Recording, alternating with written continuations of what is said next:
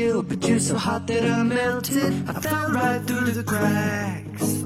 Now I'm trying to get back.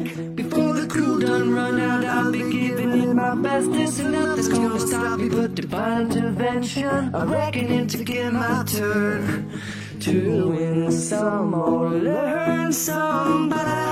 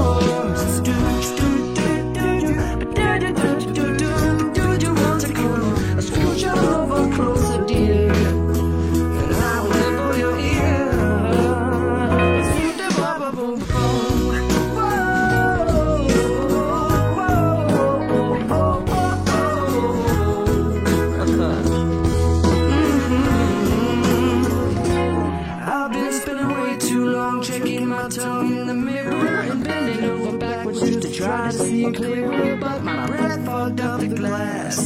So I drew a new face and I laughed. I guess what I've been saying is there ain't no better reason to rid yourself of vanities and just go with the seasons. It's what we aim to do. Our name is our virtue, but I won't hesitate no more, no more. It cannot wait. I'm yours. Open up your mind